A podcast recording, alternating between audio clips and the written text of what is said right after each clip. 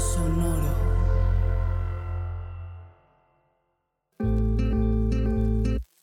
Yo soy Paola Aguilar Y yo soy César Galicia, y esto es Coger Rico y Amar Bonito.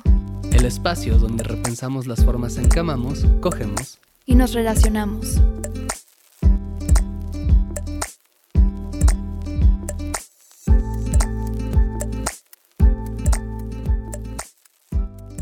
Hola Mai, Hola. ¿Cómo estás? Muy bien, ¿y ustedes? bien, nos emociona tenerte por segunda vez en este podcast, que además eres la primera persona que viene por segunda vez. Y el episodio que Ah. grabamos contigo, creo que no te lo hemos dicho, pero ha sido uno de los más escuchados. Fue, Ah, chido. si no me equivoco, quizás el más escuchado de la primera temporada. Si no el segundo más escuchado, algo así, pero Sí. por ahí. Ay, qué chido. Sí, qué para quien no lo haya escuchado, eh, es hablamos sobre neurodiversidad. Y relaciones de pareja. y relaciones, Relaciones de en pareja. general, creo. Estuvo bastante bueno. Lo grabamos a distancia, ¿verdad? Sí, sí, sí. en- Sí, fue un gran sí. ejercicio porque estamos todavía en Sí, pandemia. cierto. Sí. Entonces, sí, ahí Es está. muy verdad Pero eso. bueno, Paola te tenía una pregunta.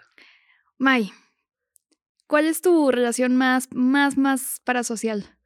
Ay, no sé. La verdad es que sí son varias. O sea, creo que justo el otro, voy a, voy a mencionar la que más recientemente está en mi cabeza. Eh, no sé si es la más, pero es la, hace como dos días eh, estaba hablando de Steve Carell, Ajá. ¿no? Y justo estaba diciendo como, es que no sé qué voy a hacer si algún día lo funan.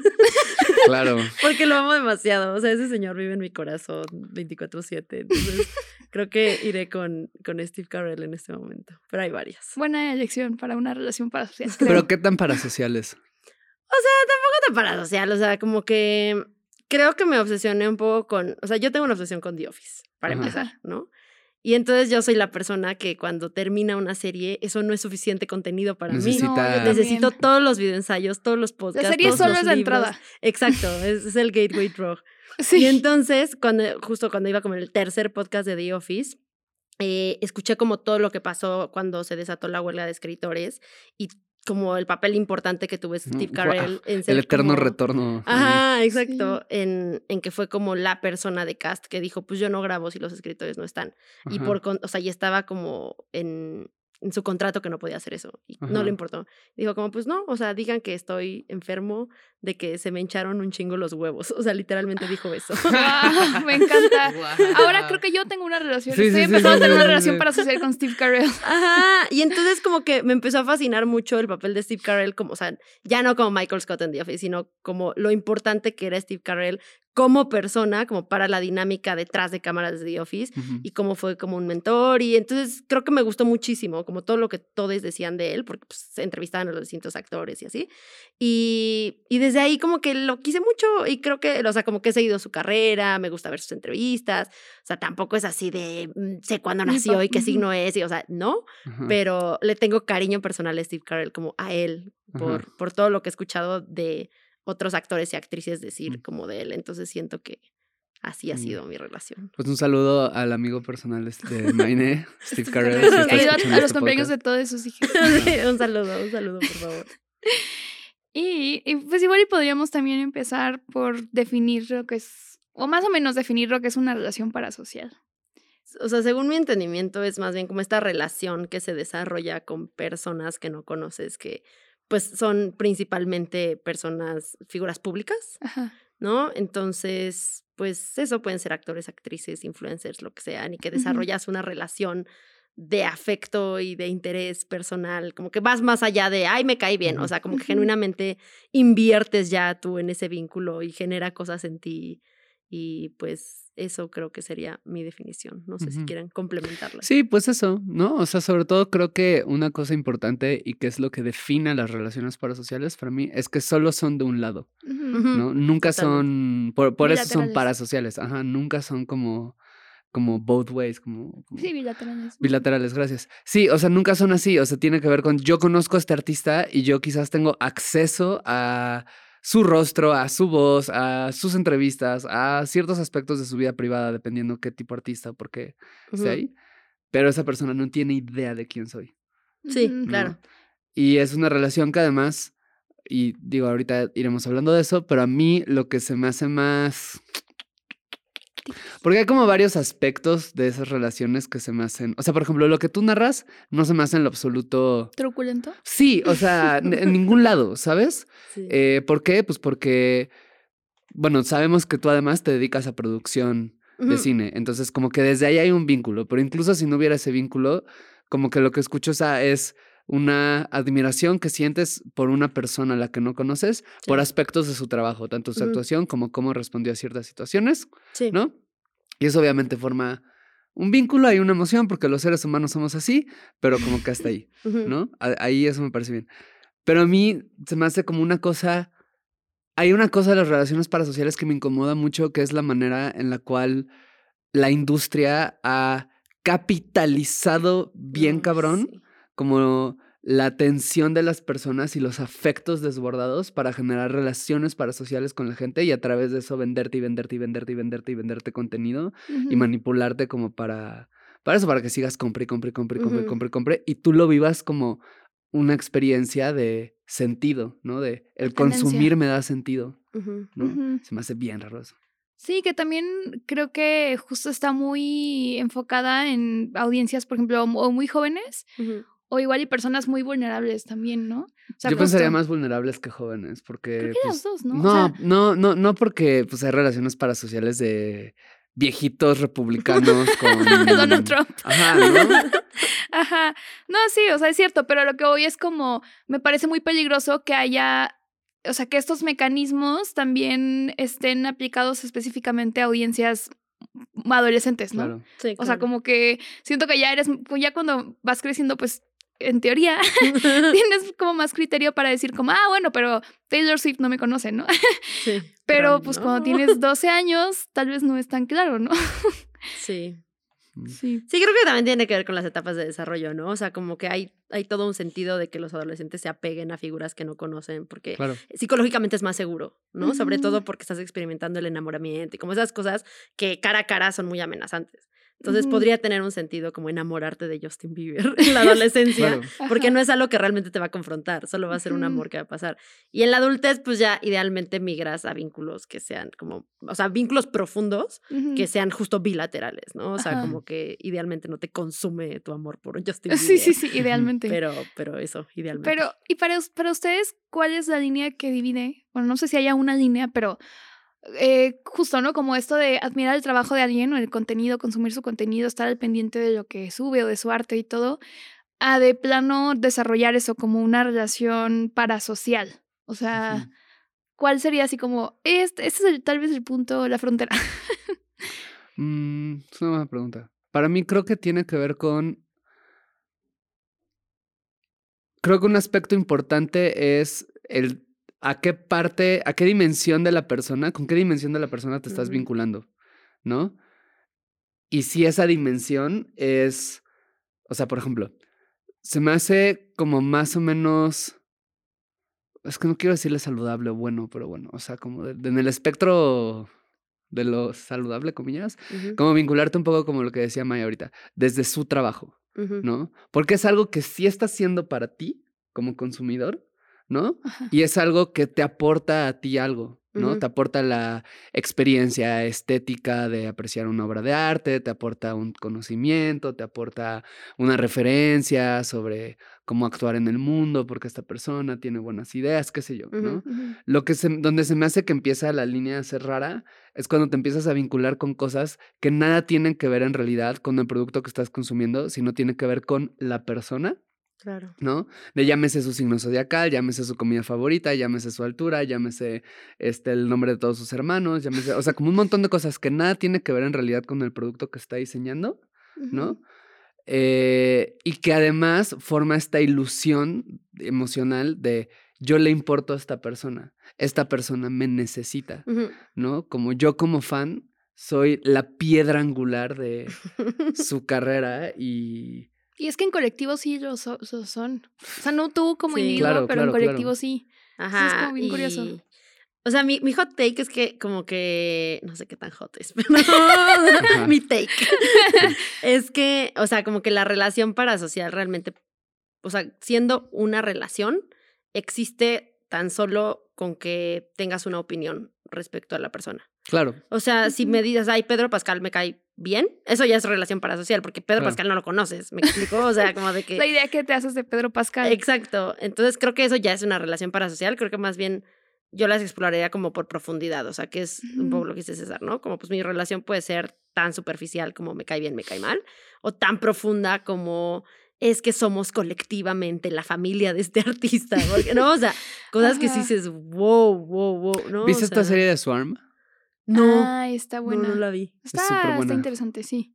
La voy a ver. Sí, justo explora eso, ¿no? Como eh, un apego muy profundo a, como con una celebridad o a una celebridad, no sé cómo, ajá, pues unilateral, ¿no? Sí. Em, al grado en que pues esta morra se empieza a endeudar, ¿no? Como por ir al concierto. O sea, como que sí, ya, sí ves cómo le afecta emocional y económica y físicamente, ¿no? Em, y pues justo esa morra es joven, ¿no? O sea, tiene como, creo que menos de 20. Em, y, y sí creo que es algo que yo he estado viendo. O sea, yo recuerdo mis relaciones parasociales de cuando era adolescente, que era como, ay, los Jonas Brothers o no sé, ¿no? De que. Hayley Williams de Paramore o algo.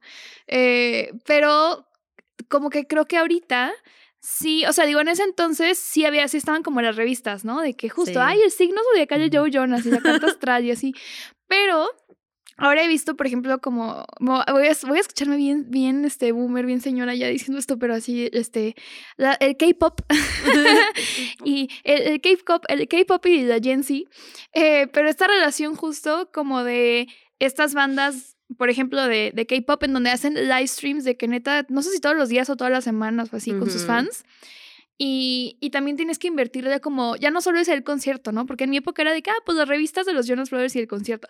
Pero acá es así como que el merch oficial y la lamparita que tienes oficial para el concierto que te la, que la, mm, este, importaste desde Corea y no sé qué, ¿no? Sí. Entonces, no sé. Sí, que la cosa creo que es que da. ¿Cómo decirlo? Pertenencia. Sí, te da pertenencia, te da un sentido de pertenencia y eso es la razón por la cual la gente se, se vincula desde ahí y se forman comunidades y cuando se forman comunidades pasan cosas, ¿no? La gente empieza a hacer arte, se empieza a comentar, empiezas a hacer amistades, formas parejas, salen ideas de negocios, o sea, como que la- salen todas las cosas que salen alrededor de eso. A mí lo que se me, de nuevo, como que me incomoda un montón es que gira, o sea, como que todo gira alrededor de estar consumiendo, haciendo ricas a personas que están operando una maquinaria gigantesca para mantenerte enganchado, no desde la creación de, de nuevo, un producto artístico, sino desde la creación de un espectáculo emocional, ¿no? Como la, la, eso, como, como un reality show. Totalmente. Y ya mi cerebro arrojó a mí cuál es realmente en ese momento mi relación parasocial más fuerte. Amo- te amo, Steve Carell, no creas que no, no te sigo amando. Pero, Pero- pero es Taika Waititi. Y todo lo que tenga que ver con su Ah. hermosa cara y cerebro. Sí, es muy hermoso. Y me acordé ahorita que estabas diciendo eso, porque creo que, por ejemplo, con el fandom de Our Flag Means Dead, que véanla, si no la han visto, Sí, véanla ya ahorita. Sí, es buenísima. Y este. Y creo que algo interesante pasa con ese fandom, porque primero, o sea, para empezar, es un fandom que es demasiado intenso, porque nunca les han dado una serie con buena representación queer. Entonces, de repente es como la euforia de por primera vez algo no es Sí. horrible. Te voy a interrumpir un segundo Sí. solo para decir, Our Flag Means Death es una serie en HBO Sí. súper buena de piratas eh, y hay mucha y muy buena representación queer, como lo estás diciendo. Ahora Sí. Y Taika Waititi es hermoso. Y este, y entonces, o sea, como que creo que el fandom, porque yo de verdad estoy muy obsesionada con eso, entonces me he metido como así de que a los abismos del fandom. Ajá. Y hacen como muchas convenciones, Dark Flag Means Dead, y, o sea, como que el cast ya viajó por todo el mundo así de, hola, saludos. Y la gente de verdad siempre es muy, muy, muy, muy intensa. O sea, a mí me sorprende el nivel de intensidad con el que llegan las personas a como a esos espacios, que se piden matrimonio y hacen performance. O sea, es una cosa muy rara. Y algo que a mí me gusta mucho de Taika, que ya hablando aquí de mi amigo personal. Primer nombre, Ajá. nada más. Ajá, sí, Taika. de, de nuestro De amigo. De Tai. De Tai. ¿no? Algo que me gusta mucho de, de él, ¿no? Y, y digo, no sé si es a propósito, no sé si lo ha pensado, pero así lo percibo y me gusta, es que sabe que un montón de personas tienen esta relación parasocial con Ajá. él y él es una persona que se mantiene como muy como en privado y lejos de eso. O sea, incluso a las convenciones ha ido a un par, saluda y todo, pero he visto como otras partes del cast que también entiendo que es un tema de que Taika tiene una carrera mucho más larga, Claro, es claro. mucho más famoso. y. Tiene Y está moviendo ese proyecto y al mismo tiempo está moviendo otros 15, ¿no? Exacto, o sea, tiene menos necesidad de que los fans se apeguen a él de esa manera, pero creo que pone esa línea como muy respetuosa de nos queremos, gracias por apoyarnos y hasta ahí, pero veo a otros miembros del cast yendo y también a- hablando de cosas que aparte son como súper fuertes, porque llegan las personas a preguntarles como de, no, o sea, De- soy una persona trans y no he salido del closet, o sea, cosas que de verdad deberías abordar con mucha sensibilidad. Ujú. Y creo que el, el cast lo aborda con sensibilidad porque pues también la mayoría son personas queer, pero que de repente se ponen muy al centro de procesos de los fans, ¿no? O sea, y que a mí me incomodaría hacer eso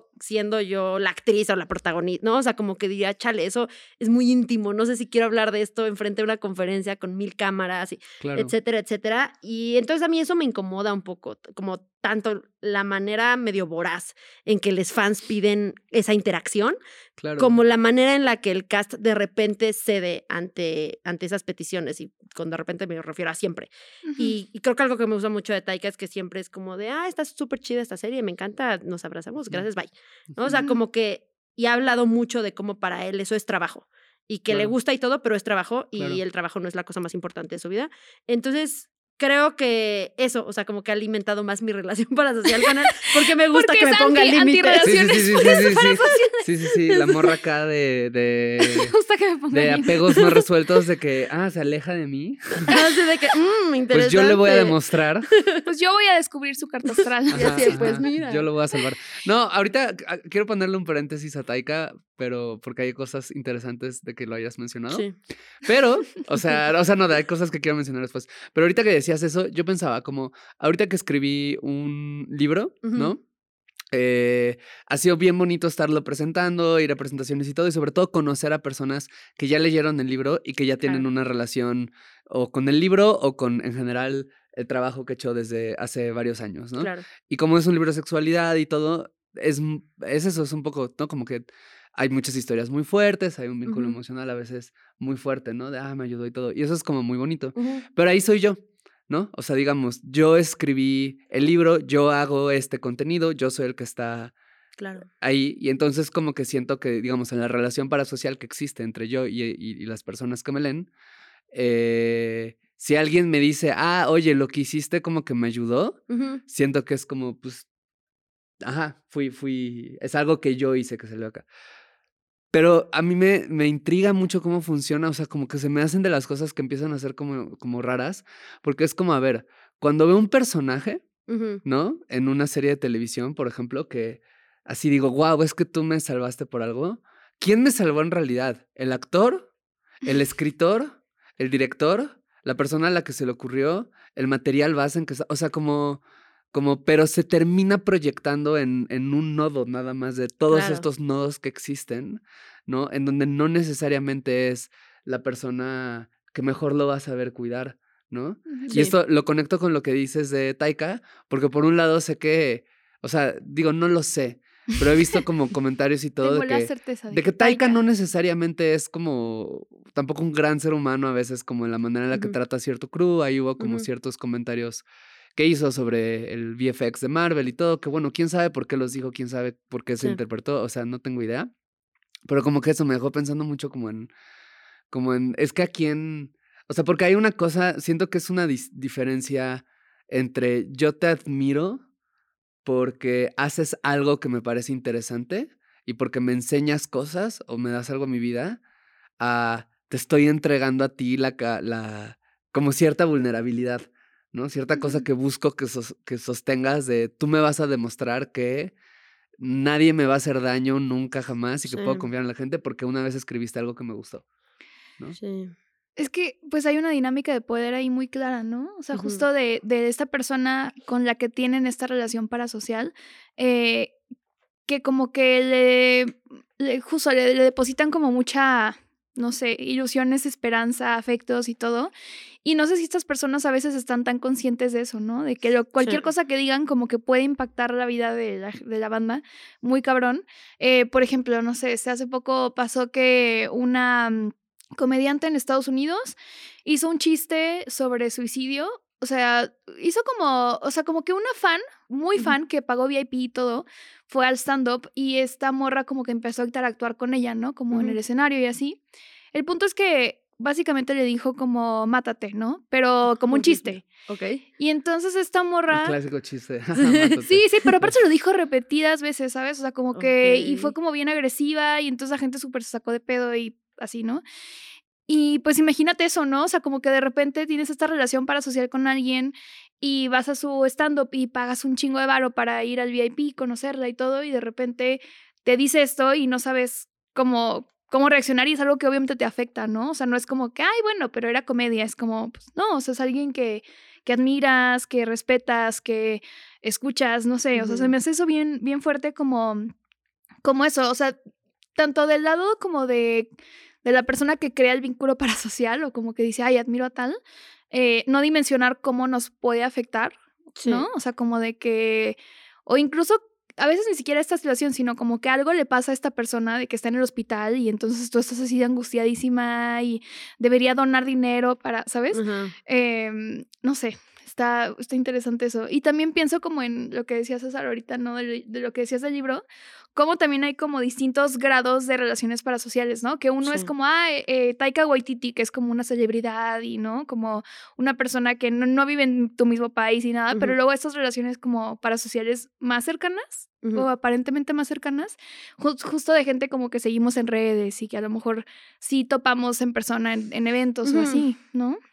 Sí, o sea, creo que también, o sea, de lo, de lo que decía, ¿no? O sea, de cuál es este umbral de a, quién le estoy depositando esto. O sea, creo que también tiene que ver un poco como con qué tanto amarras tu identidad como esa persona a la que le estás depositando algo y qué tanto la entiendes como, como una persona. Porque creo que, o sea, a mí sí me pasó, o sea, sí tuve la ruptura de corazón, por ejemplo, de cuando John K. Rowling decidió ser el peor ser humano de la Tierra, ¿Quién? Mm, ¿no? John K. Rowling, ¿Qué- la qué es escritora de. Harry Potter. Ah. John, ajá, ya, Ajá, ya. Es que John. yo escuché como John, Es que es John. Carol, Ajá. Si fue alguna. Link y yo. John, Carol G. Ah, sí, sí, sí, sí, Y sí. tu Carol G te rompió el corazón. No lo sabía. No, pero, pero bueno, o sea, cuando, cuando esta morra empezó a ser horrorosa, o sea, yo creo que la, la, el contenido audiovisual con el que de manera más fuerte me ha pegado y que Harry más Potter. ha influido en mi identidad es Harry Potter.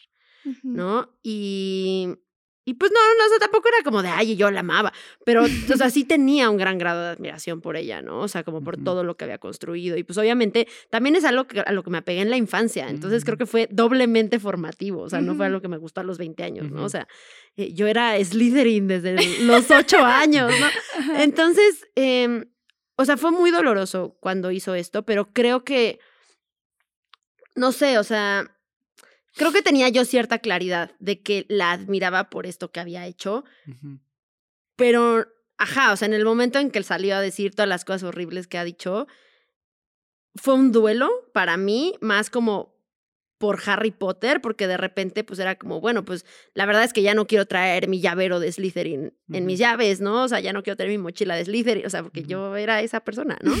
Y, y era como, pues ya no lo quiero hacer, porque, o sea, al final puede ser algo importante para mi identidad, pero el dinero se va a ella. ¿no? Y es como yo ya no quiero darle dinero a esa persona, por más que no deje yo de amar este mundo que para mí sigue significando mucho. Pero yo tenía claro que mi identidad estaba más apegada a Harry Potter que a ella, pero igual me dolió mucho. Y creo que también me metió en una reflexión fuerte como de las relaciones parasociales. Y, y me empecé a dar cuenta de eso, de cómo la gente nunca es lo que ves. O sea, como que al final son proyecciones internas tuyas de lo que quieres que sean las personas. Exacto. ¿no? Y está bien si lo necesitas o te sirve de algo, pero siempre tienes que tener claridad de que eso viene de ti, no es Ujú. algo que sea la otra persona, ni algo que pueda cargar la otra persona, porque creo que así pasó. También hubo muchísimas personas que cuando salió a ser horriblemente transfóbica dijeron como, no, es que es nuestra reina, y me explicó. Y era como, ¿por qué? O sea, ¿por qué defiendes a este ser humano Hasta horroroso? billonaria. Ajá, exacto, es como que o sea, ni sabe que la defiendes, no Sí. ganas nada, ¿no? Pero obviamente la defiendes porque una parte de tu identidad está puesta ya en ella y entonces defenderla a ella es defenderte a ti.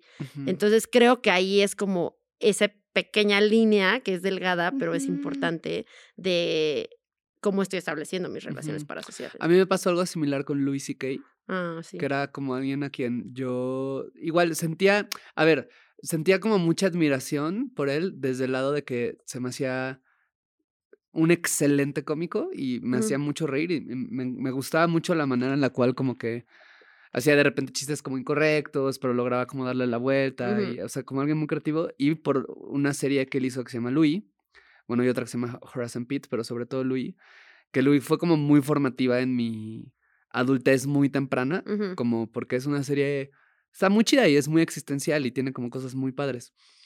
Y bueno, cuando lo acusan en, en el Me Too y todo esto, como me, me, obvio, me, me hace sentir algo, como tristeza de, ay, mi ídolo. Y luego me quedé pensando y pensé como, a ver, objetivamente, este güey solo me hacía reír. Y ya, ¿sabes? Nunca me escuchó, no, nunca me dio Nunca un me abrazó consejo. noche.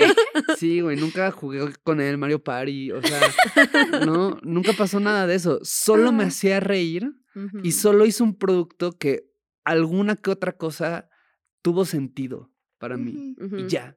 ¿no? Pero es lo que dices, como creo que eso, la, la, hay, hay, hay creo que una cosa en la cual, pues las personas, entre nuestro muy natural instinto de querer buscar pertenencia a grupo y entre también otro, nuestro otro muy natural instinto de querer que alguien nos diga qué hacer, ¿no? Como para sentir tranquilidad en la vida.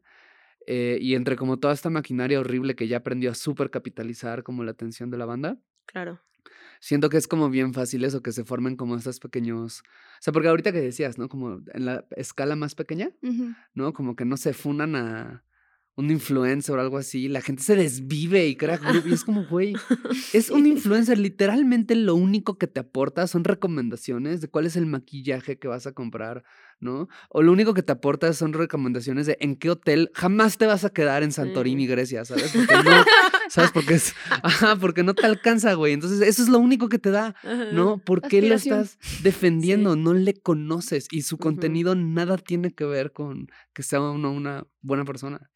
Y es que, o sea, también creo que tenemos que, que hablar como de eso, o sea, como de tras bambalinas de eso.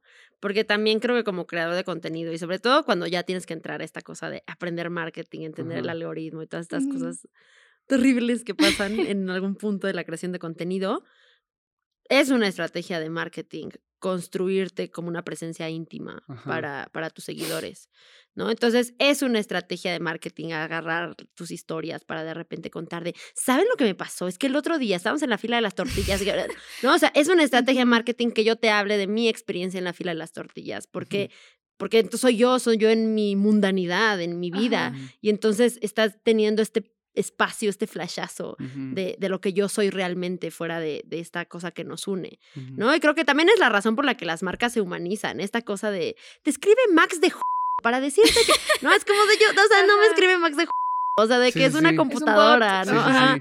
Pero, pero justo también es una estrategia de marketing en lugar de decir, decir Max de Y Max de, de repente que soy un robot, así adquiriendo conciencia gracias a Así de tu- que, El güey mandando así 50 mil correos diarios, así de que sus manos sangrando. Ajá. yo pensé que me querías. No, pero, o sea, eso, porque humanizar a las marcas se ha visto que tiene un boost de, de mercadotecnia cuando lo haces, ¿no? Sí, ay, yo súper reacciono mal a eso. Como A que en el momento en el que me dice, hola, soy Max de es como ni madres, nunca te voy a comprar nada. Te odio. Ajá. No, o sea, creo que. a las grandes cadenas, ¿no? Ajá. Exacto. Vamos a, al anónimo. Sí, pero, pero no, o sea, sí es una estrategia de marketing. O sea, como creo que obviamente hay gente que reaccionará como tú. A mí tampoco precisamente me encanta, ¿no? Pero, pero se ha comprobado que sí, la gente se apega más a las marcas cuando hay una cara que ver o un nombre que Claro. aprender, ¿no? Entonces, de repente, si la marca es, también por eso muchas marcas contratan justo influencers y personas para la- que estén el en frente de la cámara todo el tiempo. Porque una cuenta de Instagram sin caras es una cuenta que genera menos empatía, ¿no? Ajá. Ajá. Entonces, es toda una estrategia compleja, el que, ¿no? O sea, y creo que sobre todo con influencers y con figuras públicas, orientarlas a que la gente desarrolle esa relación con ellas y alimentar esa relación, como con pequeñas moronas de intimidad a través de distintos canales, ¿no? Entonces, creo que, que se ha convertido en una cosa medio perversa en la que de repente sí ves que claramente les están manipulando. O sea, ¿no? Como cosas que dices, "Pues, ¿qué onda? O, o cosas que se vuelven un poco indefendibles. O sea, cuando vino Bad Bunny a México, Bad Bunny a México y, y nadie pudo entrar al concierto porque fue un desmadre y todo. Y Bad Bunny no movió un dedo para solucionar nada ni para decir nada. Sí, no dijo nada. Al menos decir, oigan, lamento que la. Ajá. Que esto haya estado tan feo. Sí, ya. aunque no haya y- sido su culpa. o Exacto, sea, y digo, no, o sea, no soy particularmente, o sea, me gusta Bad Bunny y ya, pero me da lo mismo como persona, pues, ¿no? Ajá. Pero yo me enojé, o sea, yo que ni fui al concierto me enojé, o sea, dije como de, güey, En cambio, Billie Eilish. Ah, no es cierto. de pero que sí sí, salió sí, a cantar en la lluvia. Ah, sale- ella sí lo hizo por nosotros. es broma, es broma. No, sí pero, pero esa clase de cosas y que yo veía, o sea, yo dije como no están enojadas. Y era como, bueno, pues es que están chingas, que pobre. Como, güey, o sea, como que qué raro dar tantas Estás pa- Están maromas pagando millones. para o defender sea. a alguien a quien le estás pagando, que estás consumiendo su contenido. Y para sostener una idea, que es un poco la que le va a dar título al episodio, que es que le importo a esta persona, no le importas. ¿no? O sea, No, como que siento, siento que es eso, como la idea, la. O sea, todas estas maromas. Porque, a ver, se trata al final de. Yo creo, ¿no? Estoy especulando. Se trata al final del día de que, güey, pues no se va a pelear con Ticketmaster. ¿no? Bad Bunny, punto.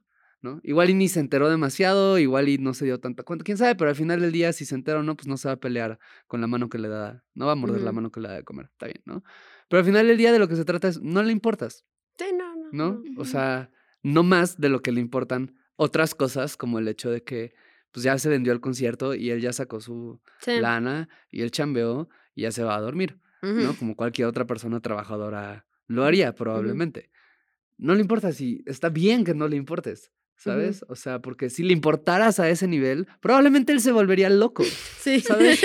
O Sí. sea, ajá, Sí. ¿no? Pero como eso, creo que muchas maromas van en, en esta línea de decir, es que sí le importo, es que sí piensa en mí, es que cuando, es cuando, ajá, como hay, hay eso, ¿no? Como cuando mira desde un escenario, cuando tuitea, cuando escribe, de alguna manera me tiene en su mente.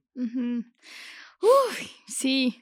Y también, o sea, es que algo que sí me parece, ahora que ahora sí que retomando esta frase de los papás de no confíes en gente desconocida, Sí. este se me hace peligroso luego, eh, por ejemplo, no sé, influencers o gente que es como, ay, cuéntenme si les ha pasado esto también en las tortillas o no sé. ¿no? O a veces no algo tan X, sino como, no, pues estoy, a lo mejor esta persona está hablando de su ansiedad, ¿no? Y cuéntenme si ustedes han sentido también ansiedad, ¿no? Y luego, eh, pues, como estas, como hay gente que pues les cuenta cosas bien íntimas, Sí. ¿no? O sea, por ejemplo, por DM o así. Y como que sí pienso de que, que hay que tener mucho cuidado con qué cosas le contamos a quién, porque aunque Sí. consumamos el contenido y digamos, ah, yo creo que es buena persona y así, pues en realidad como que es una persona desconocida, ¿no? O sea, como Sí. que tú solo ves esta imagen que te presenta, pero pues no le conoces en realidad, ¿no? Entonces también creo que eso, mm, o sea, creo que igual y tendríamos que también, o sea, una, la gente que hacemos contenido, pues tener cuidado con, con ese tipo de cosas. Obviamente la gente más visible y que tiene más alcance, pues más, ¿no? O sea, Sí. como no es lo mismo una persona que hace contenido y tiene 10 mil seguidores que una persona que tiene 3 millones, ¿no? Sí, claro. Pero, pero sí, como que cuando preguntamos a la ligera estas cosas de, ay, cuéntenme esto, es como, bueno, em, o sea, en realidad no puedes atender los problemas de ansiedad de, Sí. tu, de tus seguidores, ¿no? O sea, como, entonces también, no sé, me pone a pensar mucho en eso, en depositar esa confianza también y, y ver a esas personas como una autoridad. Especialmente creo que cuando es gente justo que habla de temas, no sé, este, eh, lo que hablábamos en el episodio anterior, creo que era como de que ya mucha gente se está subiendo como a hablar de salud mental, hablar de, no sé, este, Tom Holland hablando de que dejó el alcohol y así, que es Sí. como por una parte está chido visibilizar eso, ¿no? O sea, como, como que alguien que tenga esa plataforma hable de, ay, mira, o sea, yo dejé el alcohol porque tenía este problema y todo, pero pues por otro lado, siento que es como, no sé, como, ajá, justo, como que ahora Tom Holland es una autoridad en este tema y es como, pues Ay, no. sí. No, es lo que pasó con el chicharito. ¿Qué, qué pasó con el Ah, chicharito? ¿no yo no me acuerdo. esa? No, Está- esa está- no me acu- ¿Es nuevo? Tiene un rato. No, sí tiene un rato, ¿no? Creo que ya lo he dicho, ya no lo he visto, solo que quedó el cringe en- por siempre en mi, en mi cerebro. Pero pues básicamente, o sea, como el chicharito pues empezó a hablar de salud mental, porque empezó a tener como de medio gurú guía a este señor que es terrible. ¿Cómo se llama? ¿A quién? Diego. Ah, el Diego, este güey, el de. Si no vivieras conmigo, te voy a romper tu puta madre. ¿Cómo este? ¿Qué?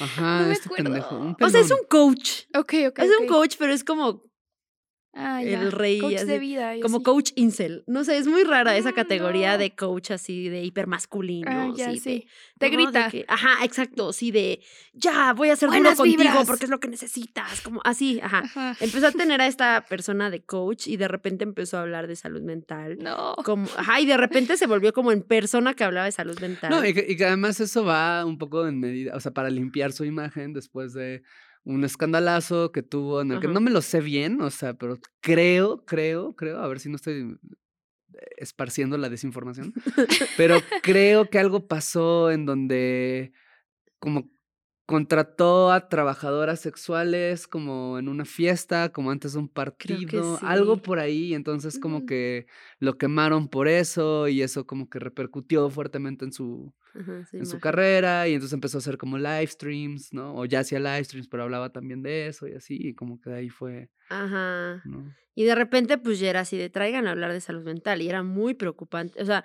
porque justo porque tiene una audiencia fuerte y ni siquiera de salud mental. O sea, porque es un futbolista y de ahí viene su audiencia. ¿no? Y entonces, eso, o sea, que está padre que podamos hablar de, de nuestras experiencias y así, pero creo que hay que reconocer como ciertos límites y sobre todo Claro. hablar mucho, ¿no? O sea, de cuál es tu formación, de hasta dónde puedes llegar. O sea, si a mí me piden mi opinión de la cirugía bariátrica, no, o sea, como que hay cosas de las que podría yo opinar, pero hay cosas de las que no puedo opinar Sí. porque no, no lo sé, o sea, la verdad es que no soy experta en eso, entonces no creo que la gente debería tomarme a mí como un referente. Sí. Sí, con estas cuestiones de, de- de- de lo que decías como sobre cómo es una cosa muy marketeable la intimidad, como que siento que también es como una tendencia, ¿no? Donde todo mundo habla salud mental, todo mundo habla. O sea, Sí. a mí me hace, yo no sé qué piensan ustedes, pero yo tengo, Cuéntenos. sí, o sea, es que yo tengo como sentimientos Ajá. cruzados que tienden hacia más el no me late, pero tampoco, o sea, también tengo argumentos como del otro lado que, o sea, no, no termino de decidirme sobre esta onda que tienen sobre todo influencers, sobre todo de salud mental o de, feminismos o de que, bueno, o sexualidad, que es lo que consumo porque es a lo que me dedico, este, de grabarse llorando, Uy. ¿no? Este, de que, este sí de es que un hot me, take. me voy grabando, me, me grabo llorando en el Ajá. metrobús mientras, porque eh, a veces no podemos con la vida y está bien aceptarlo, y. ¿no? Porque además casi siempre es así, casi nunca es como algo tan específico, es más como un, hoy no pude y, y lloro y, y está bien si tú no puedes. Que entiendo, o sea, digamos, a favor, digo, entiendo la función, creo que está padre que se visibilice, que es algo que le pasa a mucha banda. ¿no? Creo que hay una cosa muy tranquilizante de ver a alguien a quien, porque usualmente también estos influencers, o sea, la cosa rara del, del de influencers de salud mental es que va muy de la mano con también cosas como de éxito y emprendedurismo sí. y, y tengo mi marca y, y sobre todo estos lados como sexualidad siempre es el tengo mi marca de juguetes sexuales o tengo mi marca de talleres de empoderamiento, tengo, ¿sabes? O sea, es como una cosa rara ahí, pero bueno, entonces como que creo que va de la mano. Eh, y por un lado dices, órale, está bien padre que esta persona que es como una gran emprendedora también tiene días donde se quiebra en el transporte público como yo. Claro. O sea, pero por otro lado, y puede ser también una, o sea, pienso, a ver, qué tan distinto es hacer eso que nosotros hablar de como nuestras experiencias sexuales Me acá. o ponía a pensar. ¿no? O sea, y- pero, pero luego veo y lo digo, pero es que también siento que es como una, pues eso, espectacularización de tu sufrimiento, donde grabaste múltiples tomas, donde, ¿sabes? Ujú. Como, y, y en donde lo estás haciendo pasar por algo auténtico, no lo estás Ajá. haciendo pasar por algo, por un producto pensado y editado y todo, donde, Claro. claro, lloras, pero pues aunque llores y hayas hecho 10 tomas llorando, es auténtico en medida de que es una actuación. O sea, acá es Claro. como, o sea, es algo raro, se me hace como, ah, ¿no? Sí, sí es raro. O sea, creo que también, no sé, depende mucho como de la relación de la gente con, con su propia fama, que ese es, ese es otro tema Ah, sí. interesantísimo. La ¿no? relación parasocial con uno mismo, ¿no? Ajá, sí, o sí, sea. con su personaje que proyectan. ¿no? A mí se me hace muy interesante cómo hay gente que se asume la misma persona en, en su formato influencer, actor, actriz, figura pública y en privado. Cuando a Mm. mí se me hace bien importante entender que no lo eres. O sea, eres un personaje. O sea, bueno, al menos yo así lo veo. Y para mi salud mental, que justo el, otro día que creo que ponías un tuit de algo de, de que alguien me había criticado a alguien por hablar de psicólogos especializados en influencers y todo eso. Ah, sí. ¿no? Que, que por cierto creo que sí debería ser una cosa. Pero no, para, el te- para términos de salud mental, para mí siempre ha sido muy importante en mi propio proceso de creador de, creadora de contenido y que no soy influencer, o sea, no soy la persona, o sea, no soy la persona que Sí, me sí, siguen por mi gran personalidad. O sea, como que tengo un tema muy específico, ¿no? O sea, em, pero... Pero para mí siempre es muy importante entenderme como un personaje. O sea, lo que ven en el laboratorio afectivo es una parte de mí, Sí. pero, pero no soy yo. O sea, si tú me ves en la calle, que, o sea, de repente me pasa que me reconocen, es como, ay, y me abruma un poco, ¿no? O sea, de repente decir como, ahora, ¿cómo tengo que ser frente a ti que ya me conoces, pero no me conoces, ¿no? O sea, creo que al principio me pasaba más, ahora ya lo he pensado más, pero creo que tengo muy claro que Mainé es una persona que no conocen la gente que está viéndome en el laboratorio efectivo. Y creo que también por el tema del que hablo, pues sí, sí llegan a conocer ciertas partes de mí. Y me gusta compartir esas partes de mí, pero yo personalmente nunca podría llorar como, o sea, auténticamente en las historias. Podría contar, contar cosas tristes, cosas dolorosas, pero yo tengo la política personal de que yo no hablo en laboratorio afectivo de procesos dolorosos que sigan abiertos, Sí, también. porque la manera en la que interactúa la audiencia conmigo va a sesgar mi proceso. Claro. ¿no? Y creo que no es la mejor manera de ser responsable conmigo misma y, y cómo cuido Ujú. mi salud mental. Entonces, hablo de cosas que han sido muy dolorosas, que han sido muy difíciles, pero todas son cosas que ya han pasado por muchos procesos de terapia, que ya he aterrizado, que ya he platicado con círculos íntimos. Son cosas que he masticado lo suficiente para saber que puedo exponerlas frente a una audiencia de manera segura para mí y Ujú. para ellos. O sea, que también lo que me digan no me va a detonar en una cosa horrible, Ujú. ¿no? Porque también creo que eso es una responsabilidad. También hay gente que de repente tiene estas explosiones como hacia sus audiencias. Sí. Y de- ¿no? Y, y claro, pues, porque to- todo el medio es muy narcisista. Exacto. Y pues el narcisismo atrae. ¿no? Exacto. Entonces creo que, que eso, o sea, como que yo no lo haría porque implica violar mi propia regla de no hablo procesos abiertos, dolorosísimos, frente a- ¿no? Y, y porque tampoco lo podría hacer de manera performativa. O sea, no podría decir, voy a grabar un video llorando. O sea, me sentiría muy incómoda con eso. ¿no? Pero creo que hay gente que, que eso, como que empieza a establecer una relación parasocial consigo misma y que, ajá, que los límites se desdibujan y, Sí. y pues como diría la Rosalía, la, la también funada Rosalía, pues sí, sí es mal amante la fama, la verdad. Y creo que hay mucha gente que no entiende que la fama es un proceso psicológico también y que se necesitan un montón de recursos para sostenerla y gestionarla de manera consciente. ¿no? Entonces, creo que eso también trae como consecuencia ciertas cosas que hacen figuras públicas que retroalimentan cierta reacción en la audiencia. Ujú. Claro.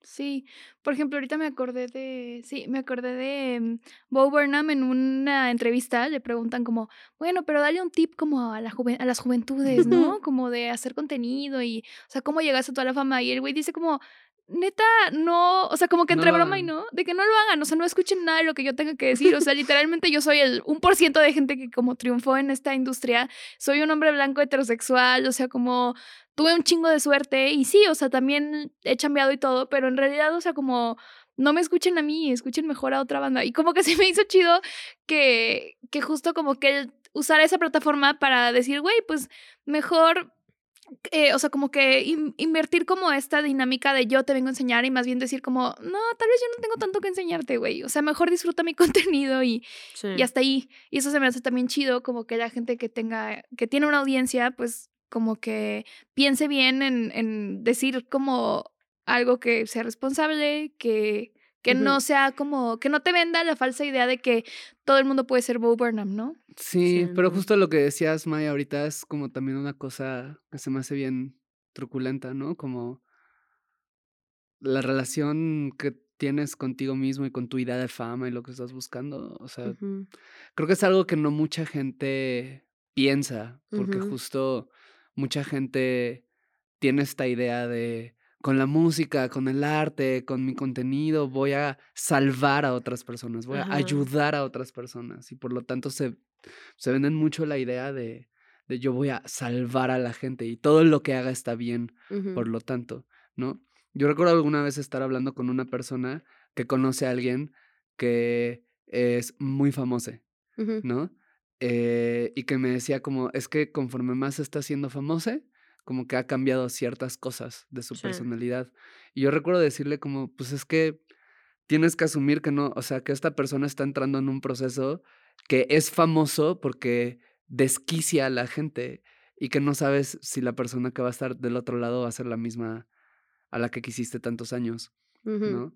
Porque en efecto, o sea, esta- toda esta tensión le hace cosas a la cabeza y hace Sí. que la necesites más y hace que te, ¿sabes? Y si en efecto no tienes todos estos recursos, pues es muy fácil que todo lo que está ahí abajo pues, explote como para síganme dando esta atención, síganme dando, sigan consumiendo esto, sigan, y que por lo tanto sigas alimentando esa relación parasocial, pero además convencido, convencida, convencida de que estás haciéndole un bien a las personas. Sí, totalmente. O sea, creo que se, se vuelve, o sea, si no lo reflexionas, tú siendo una, una figura pública, se vuelve un mecanismo muy perverso, como que engancha a los dos lados, ¿no? O sea, también yo he hablado con muchas personas como que son figuras públicas y, a y como que a mí sí me, me ha interesado siempre mucho como psicológicamente la fama y el poder. Ajá. O sea, como que me parecen interesantísimos porque la gente los ve como un conceptos abstractos, pero en realidad son cosas tan difíciles de sostener que la mayoría de las veces terminan rompiendo a quien trata de sostenerlas. Claro. ¿no? Entonces me interesa mucho entender cuáles son los recursos cognitivos, emocionales y sociales necesarios para sostenerlos de manera responsable. Y entonces, como justo hago producción audiovisual, de repente tengo acceso como a ciertas personas con buenas audiencias y, y siempre hago la pregunta como, ¿cómo te sientes cuando baja tu interacción en redes? Ajá. ¿No? O sea, Mm. cuando antes te contestaban 30 personas y ahora te contestan 10. ¿Por qué ajá. pasa? A todo el mundo nos pasa, ¿no? Es un proceso natural también de los algoritmos y sus cambios. Y, y como que un buen de personas me hablan de cómo han sido esos detonadores importantes de ansiedad o incluso de tener que iniciar procesos terapéuticos, como por, por la angustia que generan o de duda fuerte, como de no estoy haciendo nada bien, ¿qué pasa? ¿Qué-?", ¿No? O sea, como crisis importantes. Justo porque un algoritmo cambió y de repente tú haces contenido Sí. en foto y ahora se privilegia el video, ¿no? Y que dices, bueno, o sea, como si el algoritmo fuera al revés, a lo mejor ya tendría ahorita el mejor reach de mi vida. O sea, hay muchos factores externos que hacen que la gente pueda o no interactuar contigo. Pero al final todo eso de repente se vuelve personal, cuando tú mismo también desarrollas como esta relación hacia tu audiencia, ¿no? De- y, y creo que es muy interesante como hablar de eso, o sea, de manera más profunda y también de problematizar cómo como audiencia la manera en la que consumimos fomenta también como todo eso. O sea, al final todo lo que tú como audiencia le das a alguien recae en una sola persona. O sea, eso es brutal. O sea, lo que puedes hacer como audiencia participando en una funa de Twitter, ¿no? O sea, participando en una dinámica como de Instagram, en- o sea, el poder que tienes, no tú individualmente, pero colectivamente para alterar la salud mental de una persona es muy fuerte y creo que eso también el proceso y creo que es por lo que más me incomoda el tema de las relaciones parasociales tan intensas que para llegar a ese nivel de intensidad es necesario deshumanizar hasta cierto punto a la persona que dices que quieres. Y eso es muy violento, Claro. Sí. ¿no? Jamás te haría eso, Steve Carrell. Entonces, no sé, o sea, como que creo que por eso me causa intriga, porque siento que detrás de todos esos procesos, tanto a nivel audiencia como a nivel figura pública, hay una gran falta de conciencia de lo que está ocasionando ese tipo de relaciones. Claro. Sí. Ya para ir cerrando, eh, también pienso, o sea, pienso como en todo esto de, o sea, verlo desde un lugar crítico, pero también pienso en lo que decías hace rato, Mai, como de, bueno, en realidad las relaciones, o sea, tenemos muchas relaciones parasociales tal vez en un nivel muy bajito, como de, Ujú. ay, pues tal artista me cae bien, o me gusta cómo habla, o me parece muy elocuente, o no lo que sea. Y también como que aceptar que como que eso es parte, o sea, como no es algo nuevo tampoco, ¿no? O sea, como que en realidad existen Claro. las relaciones parasociales desde que existe el cine, por ejemplo, que ahí fue como veías de cerca a Marilyn Monroe o lo que sea y Ujú. es, ¿sabes? Como que no, no, obviamente no tenías acceso a tanta información de ella como ahora, o sea, como de esos artistas, pero pues eso, como que no creo que podamos escapar de las relaciones parasociales Sí, no. y tampoco me parece algo malo, ¿no? Como que digo, bueno, o sea, creo que mientras entendamos los posibles riesgos de esto y, y tratemos de relacionarnos desde otro lado, pues creo que es un poco inevitable que desarrollemos algo, al- algún, en algún grado, ¿no? Como, y ya, como eso. Bien, pues ¿hay algo que quieras decir antes de despedirnos. ¿Tus redes? Eh, sí, eh, sigan al laboratorio efectivo, tengan relaciones parasociales conmigo. laboratorio efectivo. Sí, sí, sí. En- conmigo. conmigo específicamente. En arroba laboratorio guion bajo afectivo en Instagram y en TikTok. Y creo que mi comentario final es que toda relación unilateral que estableces es en realidad una relación con algo dentro de ti. Ajá. Entonces vale la pena explorarlo Mm, como sí. eso y no depositarle tanto como a, a esa otra cosa con la que crees que te estás relacionando, pero que en realidad suele ser un espejo. Totalmente. Ay, Uf, sí, me encanta. Me Pues encantó bueno, ese cierre. Pues muchas sí. gracias por estar Gracias, aquí, May. May. Gracias a ustedes. Bye. Gracias por escuchar este episodio de Coger Rico y Amar Bonito. Síguenos en TikTok, Instagram y Twitter en arroba rico y bonito pod. A mí en arroba paola-aguilar-r. Y a mí como César Galicia en todas las redes sociales. Te agradeceremos mucho que nos dejes una calificación en Spotify y una reseña en Apple Podcasts. Eso nos ayuda a llegar a más personas y seguir produciendo este podcast.